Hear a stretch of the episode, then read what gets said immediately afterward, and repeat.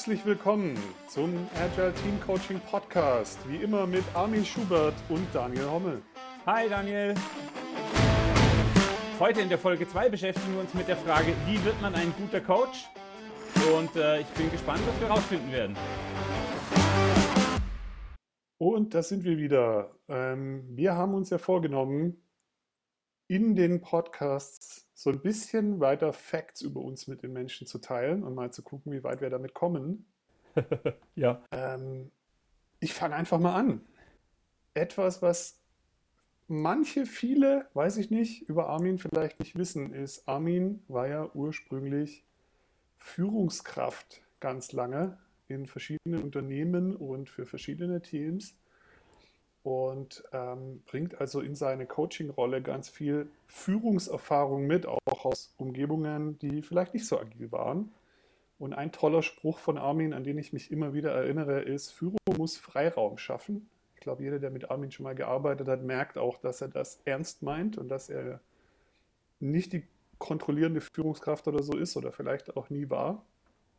Ja, und ähm, das hat aber für mich gerade bei Armin noch so einen anderen Einschlag. Und zwar, Armin hat auch an verschiedenen Stellen in seinem Leben so ein bisschen den Aktivist rausgehängt. Ich glaube, da gibt es so Geschichten mit, ähm, wie heißen die, die die Wale retten wollen? Sea Shepherd.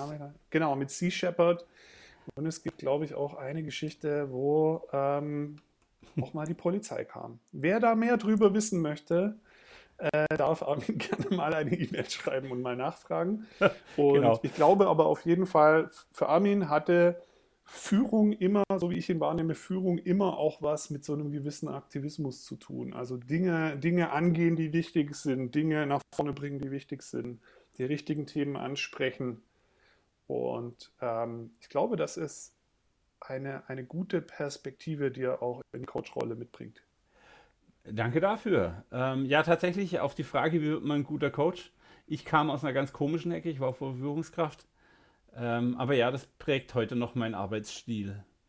Ähm, was mich dahin bringt, ähm, was ist das Fakt über Daniel, was nur wenige wissen? Ähm, der Daniel ist CSM zertifiziert. Nun, wenn man äh, bei der Scrum Alliance unterwegs ist, denkt man an äh, Certified Scrum Master. Natürlich ist der Daniel ein Certified Scrum Master, ähm, aber das geht noch viel weiter. ähm, ich kann mich an den ersten Tag erinnern, als Daniel sein äh, MacBook von uns bekommen, also von uns als Firma Emendare bekommen hat. Und er saß davor mit diesem, äh, wie geht das jetzt? wow. Und äh, dann habe ich mal schnell ein Certified Scroll Master ähm, Zertifikat für ihn erstellt. Ähm, und wir haben so viel gelacht, während Daniel verstanden hat, wie Scrollen und Ziehen mit diesem Trackpad auf dem äh, Mac funktionieren, dass es heute noch so eine Erinnerung ist, wo ich einfach merke, wie locker und offen Daniel mit neuen Eindrücken, Dinge, die er nicht weiß, umgeht. Also es ist kein, wow, da baue ich jetzt eine Verteidigungsmauer auf und schütze damit mich oder mein Image, sondern hey, ich mache das ganz offen, ich mache das geblödelt und damit erreiche ich, dass ich Neugier und, und Positivität in den Raum kriege und damit lerne ich viel mehr.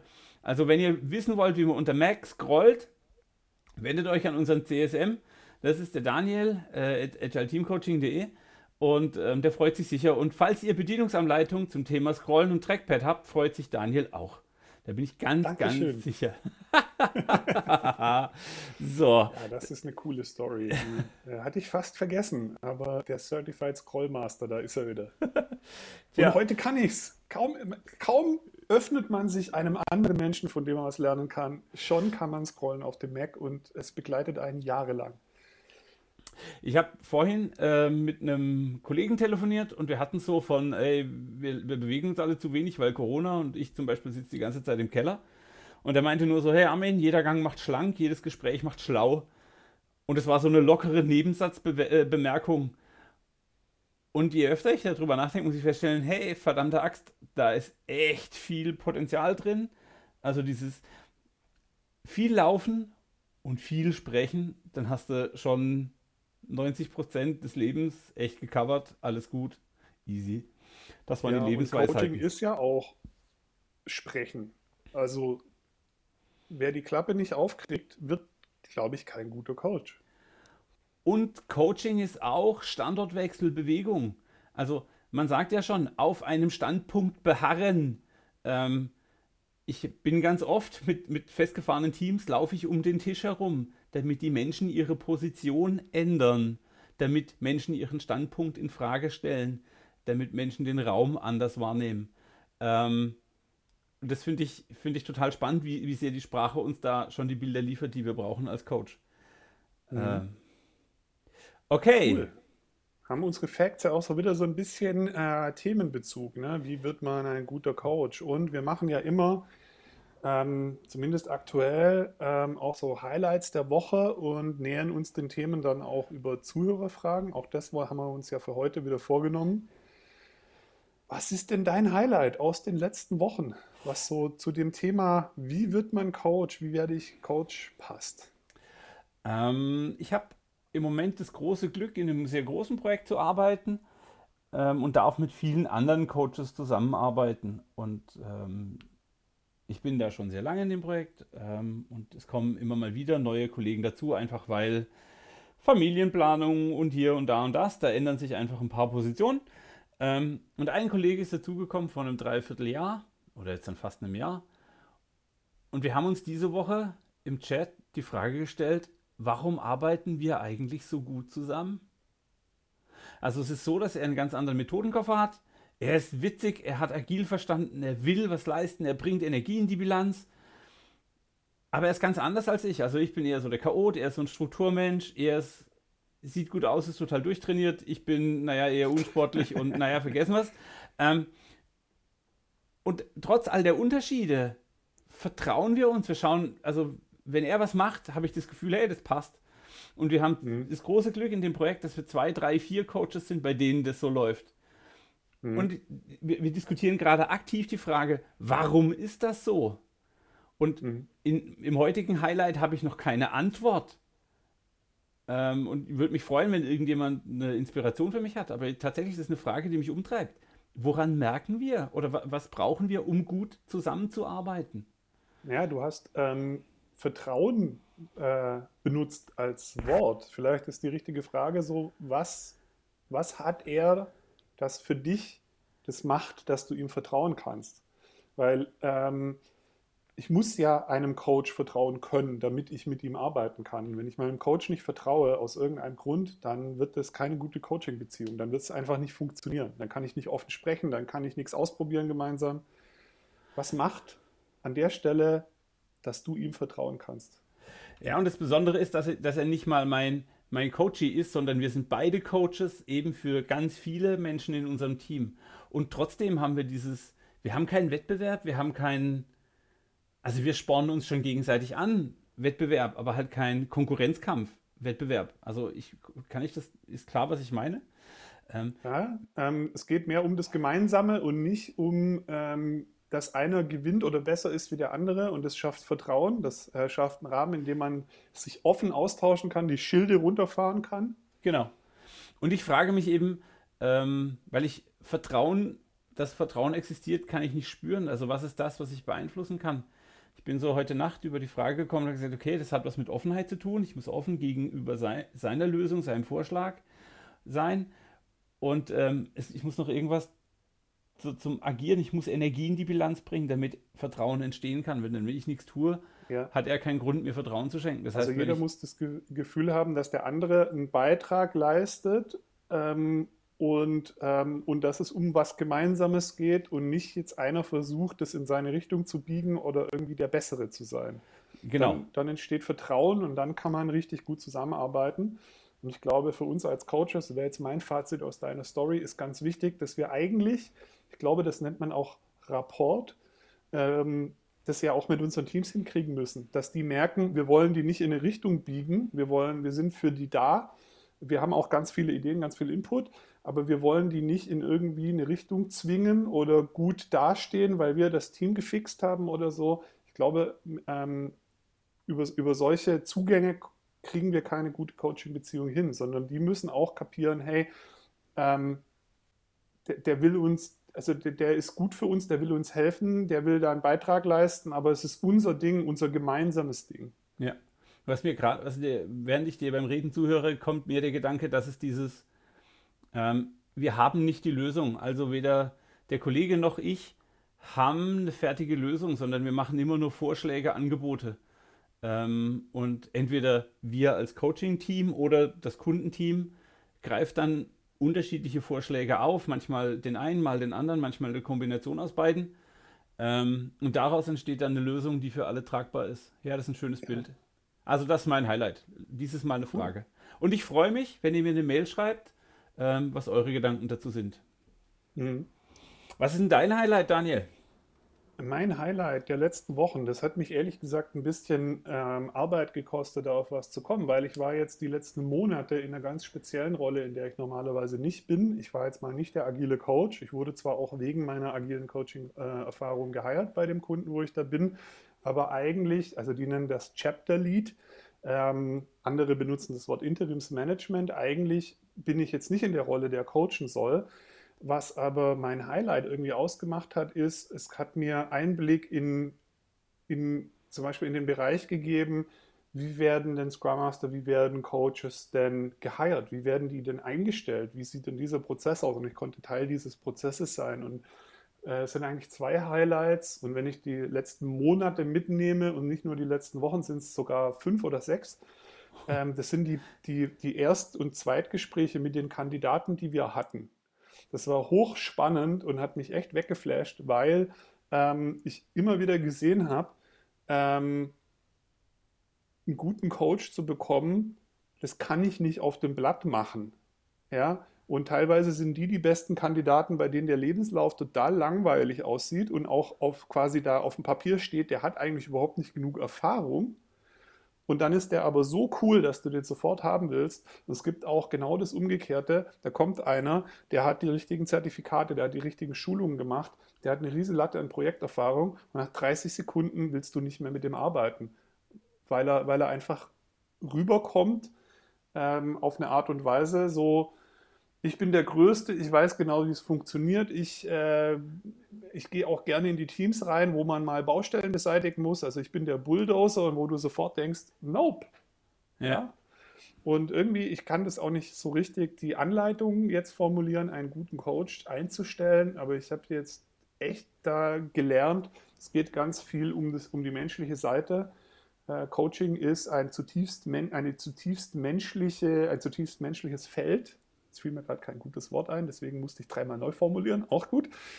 Ähm, und ja, die Schulungen und die Erfahrung ist alles wichtig, aber es ist unheimlich wichtig, glaube ich, ähm, die Lebenseinstellung des Menschen, den man da als Coach haben möchte oder auch nicht wie der auf Dinge drauf schaut. Und so Momente in einem Gespräch, ja, wo ich wusste, der ist cool, war zum Beispiel, dass ich als jemand, der ja auch irgendwie versucht, offen zu sein und zu erklären, welche Baustellen wir als Unternehmen da haben, damit der auch nicht mit einer falschen ähm, Einschätzung da reinkommt und hinterher sagt, boah, ihr seid doof, ihr habt mir was Falsches vorgespiegelt oder so.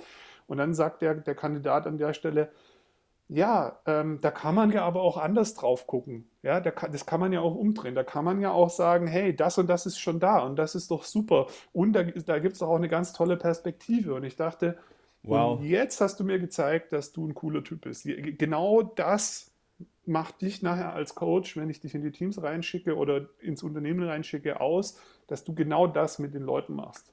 Also ist deine, deine Kurzfassung sozusagen, das mit dem Kurz war ein, ein subtiler Hinweis. Äh, ähm, also ist dein Hinweis, dieses, ein Coach muss in der Lage sein, Perspektiven einzunehmen oder anderen Leuten beim Perspektivwechsel zu helfen? Total, ja. Und halt ähm, irgendwie sehen, was noch möglich ist. Ähm, so auch Konflikten und so Zeugen nicht aus dem Weg gehen, ähm, aber durchaus mit der Haltung halt reingehen, was ist denn gut an dem, was wir da gerade auch in dem Konflikt vielleicht haben? Welche Wirkung, die wir potenziell da gemeinsam entfalten können, ist denn da drin, wenn wir den Konflikt lösen und halt auch immer wieder schaffen, den Leuten diese Perspektive aufzuzeigen, weil dann der Konflikt ja auch zu einer Chance wird. Also schlägst du Coaches vor, immer eine ressourcenorientierte Sicht zu haben? Also Lösungsorientierung das eine, äh, Ressourcenorientierung, ich arbeite mit dem, was da ist. Ähm, Das ist dann die Ja, Idee auf dahinter. jeden Fall, ja. Ähm, genau. Und es ist ja auch so, wenn wir als quasi gerade als agile Coaches da drauf schauen. Ähm, ich finde es viel besser, wenn jemand kommt und sagt, ja, ich habe Agilität verstanden, ich weiß auch, wie das Ideal aussieht, aber ähm, ja, wie sieht denn eure Lösung aus? Was ist denn euer Agil? Und ähm, quasi nicht nur mit dem Scrum Guide rumwedelt oder mit irgendwie, das ist nicht agil, weil, da halte ich irgendwie wenig davon, sondern auf quasi die Diskussion in die Richtung zu lenken, an welcher Stelle wollen wir denn gemeinsam noch was bewegen? Ähm, wie würde unser besserer Zustand da vielleicht aussehen? Und ja, dann darf es auch gern agiler werden, aber ähm, am Ende ist doch wichtig, dass es funktioniert, dass sich alle gut damit fühlen, dass, dass man eine gute Zusammenarbeit hat. Und wenn das dann nur 80 Prozent auf der Agil-Skala ist, ist es vielleicht genau das Richtige. Und die Typen, die das können, die, ähm, die will ich haben. Das Schlagwort Agil-Skala äh, macht mir Gänsehaut, da kriege ich echt Grusel. Wow. ähm, aber wie du sagst, also genau die Zusammenarbeit aus meinem Highlight mit dem Kollegen das, und mit den anderen Kollegen, die da auch noch sind, er sorgt halt dafür, dass das Kundenteam sich aus einem Blumenstrauß von Handlungsoptionen das suchen kann, was für diese Teamsituation gerade passt. Ähm, was die Sache natürlich extrem anreichert. Aus beiden Geschichten, ne? Ähm, was macht mich zu einem guten Coach oder wie werde ich Coach? Ich glaube, das hat ganz viel mit, ähm, mit der Einstellung zu tun. Also ich glaube, um guter Coach zu werden, muss man ein bisschen seine Einstellung ändern. Vor allem, wenn man aus einer, äh, aus einer Laufbahn kommt, wo man immer der war, der weiß, wie es geht und der weiß, was richtig ist und der die Standardlösung parat hat und so. Ich glaube, da kommt man nicht dran vorbei. Ich, wie du vorhin schon im, in meinen Personal Facts erwähnt hast, ich war früher Führungskraft. Und ähm, ich bin in klassischen Firmen oft gerügt worden, dass ich meinen Mitarbeitern zu viel Freiraum lasse.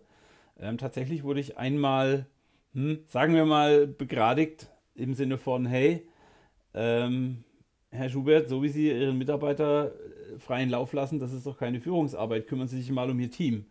Alles, was ich getan habe, war, ich habe akzeptiert, dass die Kollegen viel, viel besser über die Technik, die wir einsetzen, Bescheid wissen als ich, der den ganzen Tag mit Excel, PowerPoint und Managern zubringt und sich nur noch um Zielsysteme und so ein Krempel kümmert.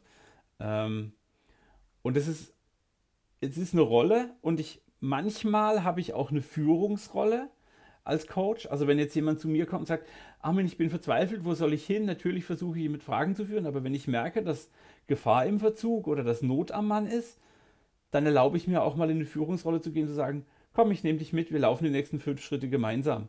Und nach Mhm. den fünf Schritten bin ich dann wieder in der Lage zu sagen, hey, guck mal, wir sind angekommen, es ist jetzt wieder safe. Was ist dein Weg? Wo willst du hin?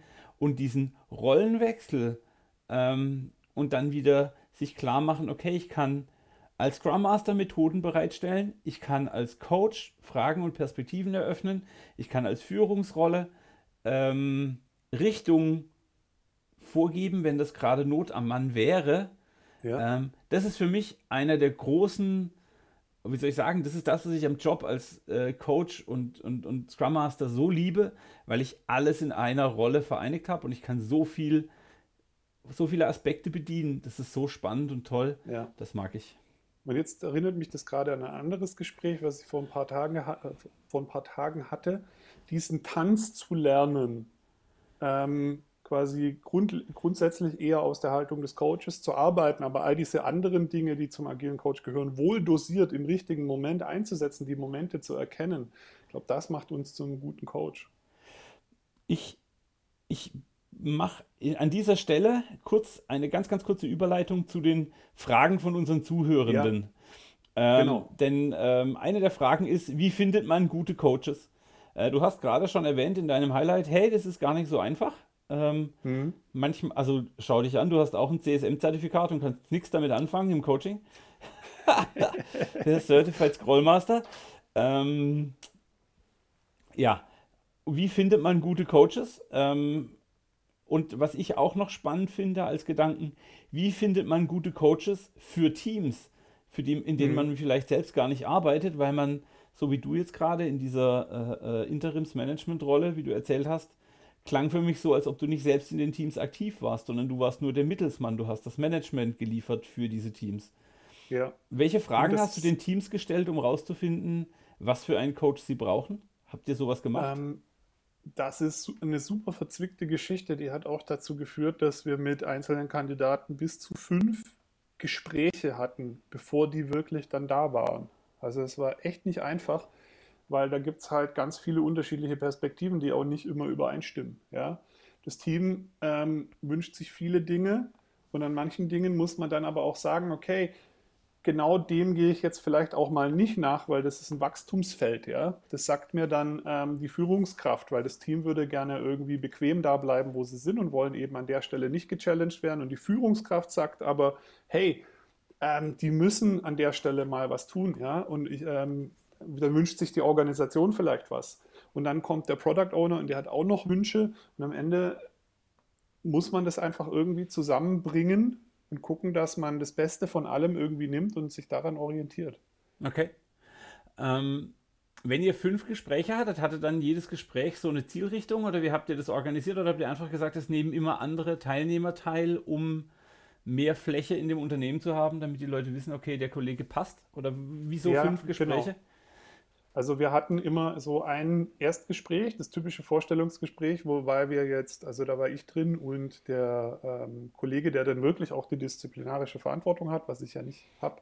Ähm, und ähm, die waren jetzt eher auch schon nicht wie das klassische Bewerbungsgespräch. Wir haben uns auch mal den Lebenslauf durchgelesen und auch da mal irgendwie geguckt, ob es da komische Lücken gibt, was man halt so tut oder so. Also so ein paar Standardsachen schon auch gemacht.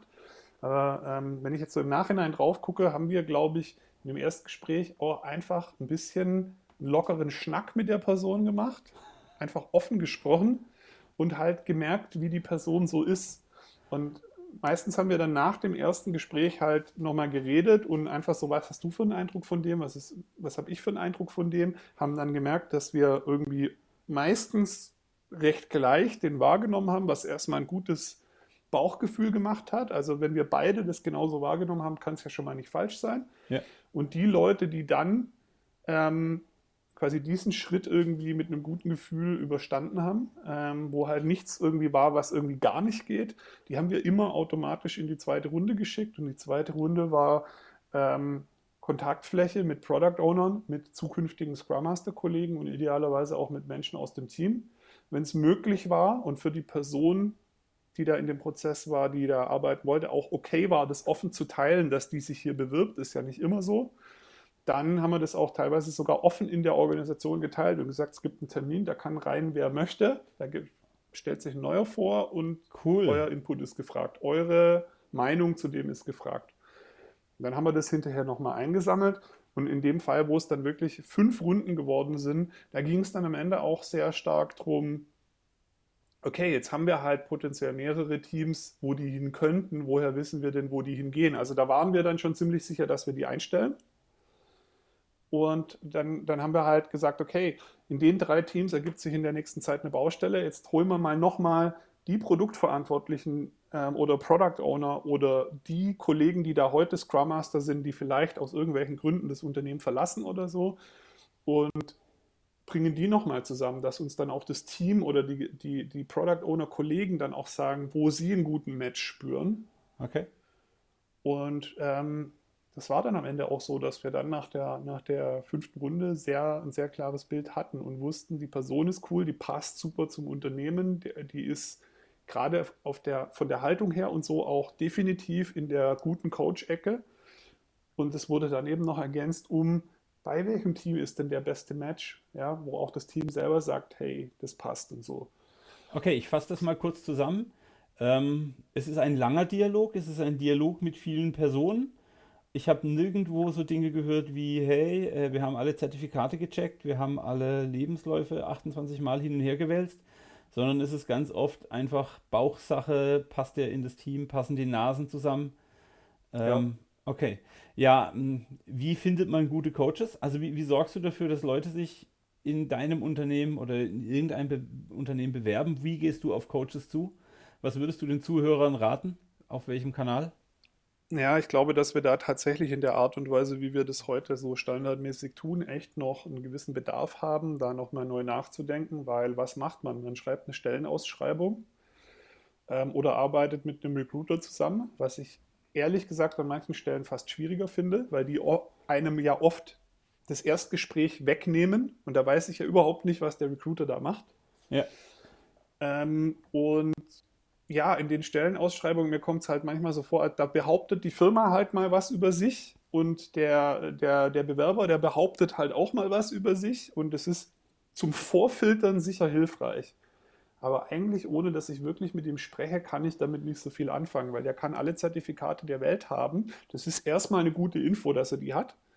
Aber wenn, wenn ich nach 30 Sekunden im Gespräch merke, den will ich nicht oder den, der passt hier überhaupt nicht rein von der Art, wie er einfach ist, dann hilft das halt alles nichts. Also ich muss mit den Menschen sprechen. Ich glaube, wir könnten an vielen Stellen einfach entspannter und früher sprechen. Okay. Also alle diese analytischen Auswahlverfahren stelle ich so ein bisschen in Frage. Das heißt, was du eigentlich sagen willst, ist, äh, liebe Recruiter von Firmen, liebe HR-Mitarbeiter, geht auf agile Konferenzen, besucht Coachcamps, geht in Scrum User Groups, sagt dort laut, dass ihr Coaches braucht, äh, erzählt ehrlich und offen, was eure Firma kann, bietet und bringt, was die Herausforderungen sind und daraus entsteht ein Dialog, der zielführend ist.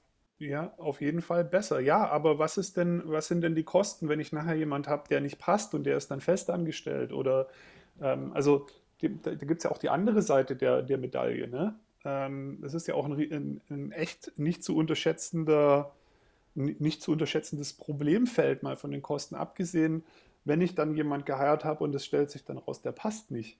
Ja. Und da kann ich nachher so analytisch gewesen sein, wie ich will. Das macht es ja nicht besser. Cool. Hast du noch Gedanken zum Thema, wie findet man gute Coaches? Das war die erste Frage heute. Also ich habe da keinen Zehn-Schritte-Plan zum Glück. Ähm, ich glaube, wenn möglichst viele Menschen mit einem Kandidaten sprechen und natürlich umgedreht auch der Kandidat mit möglichst vielen Menschen sprechen kann und beide Seiten dann am Ende ein gutes Bauchgefühl haben und es wirklich wollen, dann ist das ein sehr guter Indikator, dass das passen kann. Sehr gut. Okay.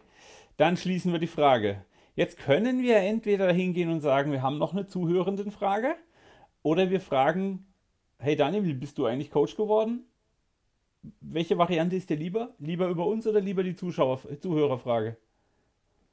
Ähm, ist mir egal. Okay, dann stelle ich dir die Frage. Darf auswählen. Super, ich mag das. Ähm, dann stelle ich die Frage, hey Daniel, wie bist du zum Coach geworden? Also jetzt nicht ähm, gar nicht so zertifikatsmäßig oder so ausbildungstechnisch, sondern wann hast du Coaching für dich verstanden? Wo hast du gemerkt, dass du ein Talent dafür hast? Ähm, ich glaube, ich habe vor allem am Anfang gemerkt, dass ich kein Talent habe, weil ich überhaupt nicht verstanden habe, was Coaching ist oder so ein Zerrbild im Kopf hatte. Also ich erinnere mich noch sehr gut an die ersten zwei Jahre, wo ich in der Scrum Master Rolle war, ähm, wo ja, ich hatte Coaching als Vokabel benutzt, aber es hat halt überhaupt nicht funktioniert. Und ich glaube, die größten Fehler, die ich damals gemacht habe, waren halt zu denken, dass man, dass Menschen gerne überzeugt werden möchten, zum Beispiel. Also, dass man ihnen 500 Mal erklärt, warum Agil oder Scrum toll ist, dann irgendwann werden sie das auch tun. Dass das eher noch mehr Ablehnung erzeugt, habe ich halt damals nicht begriffen. Ja? Ähm, oder so Sachen, dass ich halt davon ausgegangen bin, dass einfach nur, weil Menschen wissen, dass agil eine gute Idee ist, dass sie das dann auch wirklich machen wollen oder ihre Organisation in die Richtung ähm, bringen wollen.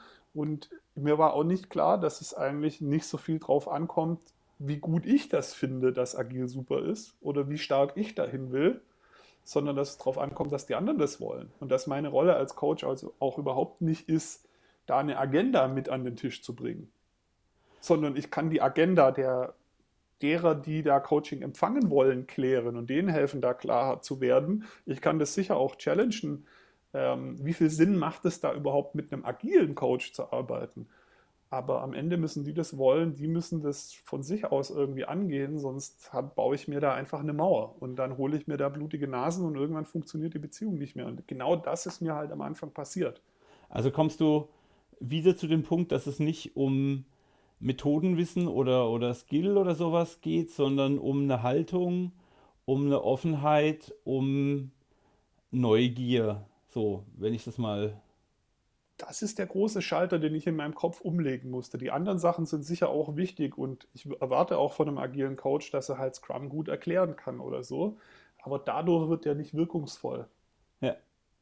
Ich habe, ähm, wenn, ich, wenn ich kurz eine Geschichte dazu erzählen darf, ich war ähm, für mein damaliges Ausbildungsunternehmen äh, für zwei Wochen in so ein Team-Training gepackt und wir sind durch den Bregenzer Wald gewandert und sind auch geklettert und haben so lange Seil, Abseilstrecken gemacht.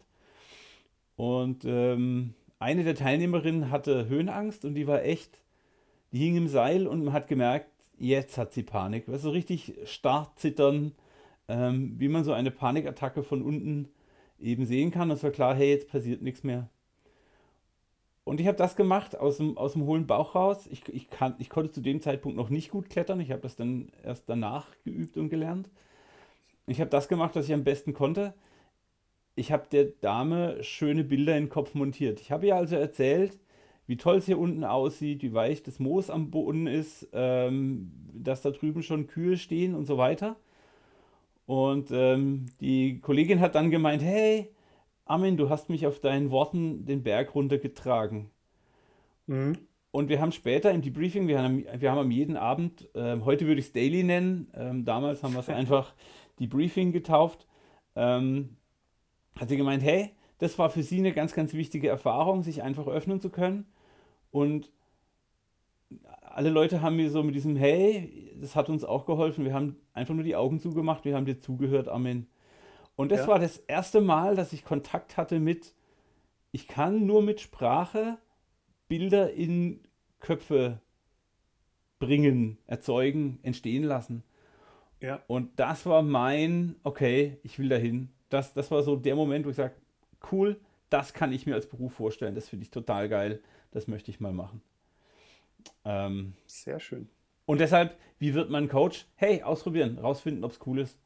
Ähm. Ja, genau. Und sich darauf einstellen, dass man viel an sich selbst arbeiten muss, Glaubenssätze aufgeben muss, lernen muss, dass es nicht so viel um einen selbst geht, dass der Beitrag eben ein anderer ist.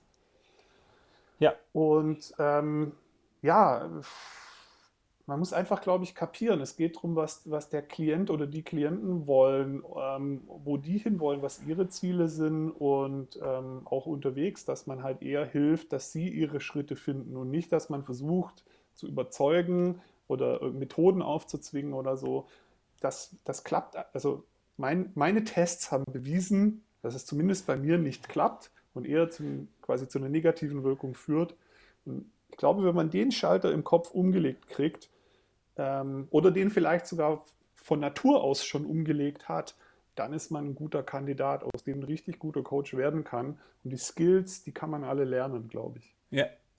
Auch da habe ich sehr viel von äh, Konferenzen und äh, Scrum User Groups und so gelernt. Also wenn man hier, wie wird man Coach?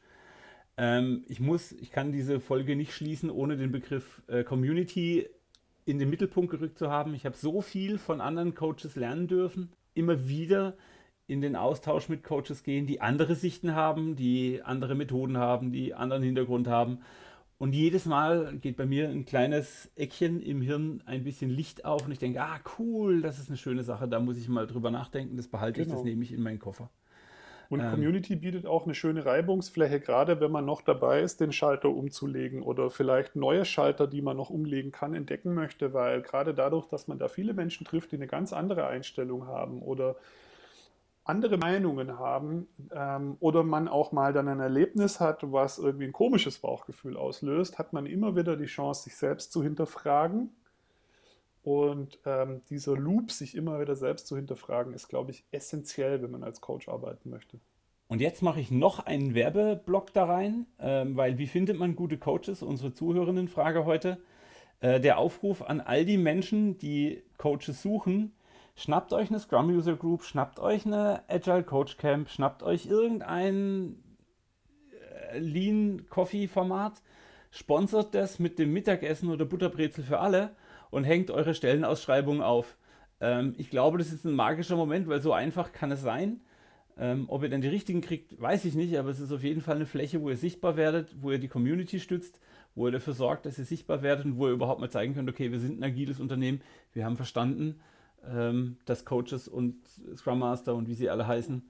Und ähm, ich habe mit einer recht niedrigen Hürde einfach mal ein paar gute Gespräche, wahrscheinlich gute Gespräche, vielleicht ist auch mal ein doofes Gespräch dabei, aber die Menschen, mit denen man dann gute Gespräche hatte, die sind Kandidaten.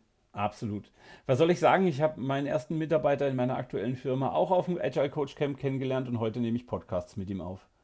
Genau, Verrückt, und das Geile war ja, wenn wir die Story noch fertig machen, dass wir uns, glaube ich, erstmal so ein bisschen ja, aneinander geraten sind. Ähm, zumindest an die Story, wo ich mich gerade erinnere, und dann darüber geredet haben und dann ähm, gemerkt haben, hey, das ist eigentlich ganz cool. genau, wir haben erstmal ein bisschen Beef gehabt, weil wir, mh, hm, sagen wir, kleine Komponenten der Freizeitgestaltung unterschiedlich sehen wollten. Und darüber haben wir bemerkt, hey, da schwingt irgendwas sehr, sehr geil, das wollen wir haben. Und ähm, so wurdest du unser erster Mitarbeiter. Spannend. Ähm, okay. Nice. Wir haben schon wieder eine ganze Weile ähm, spannende Einblicke besprochen. Ich glaube, ich darf jetzt freundlich auf das Outro hinweisen. Lass uns starten. Ich bitte darum. also, was gehört ans Ende unseres Podcasts? Ähm, schickt uns eure Fragen. Ähm, ihr merkt, wir versuchen so umfassend und so weit wie möglich. Die zweite Frage, die wir uns für heute vorgenommen haben, haben wir heute nicht geschafft. Äh, die machen wir dann einfach nächstes Mal. Schickt uns eure Fragen. Armin at agileteamcoaching.de und Daniel at agileteamcoaching.de. Ihr dürft uns auch gerne Mails oder Kommentare, Anmerkungen, was auch immer schicken. Wir freuen Appelle, uns. Wünsche. Bedienungsanleitung. genau. Und empfehlt uns weiter. Ähm, wenn ihr es gut fandet, findet es vielleicht auch jemand anders gut. Auch das ist irgendwie so ein agiles Ding. Ähm, gute Dinge äh, weiterempfehlen. Abonniert uns. Ohne Zuhörer macht Podcast keinen Sinn. Und schreibt uns Bewertungen. Klickt genau. auf die Sterne. Und an der Stelle sage ich danke und ähm, viel Spaß bis zum nächsten auf Mal. Auf Wiedersehen. Bis zum nächsten Mal. Ciao. Tschüss.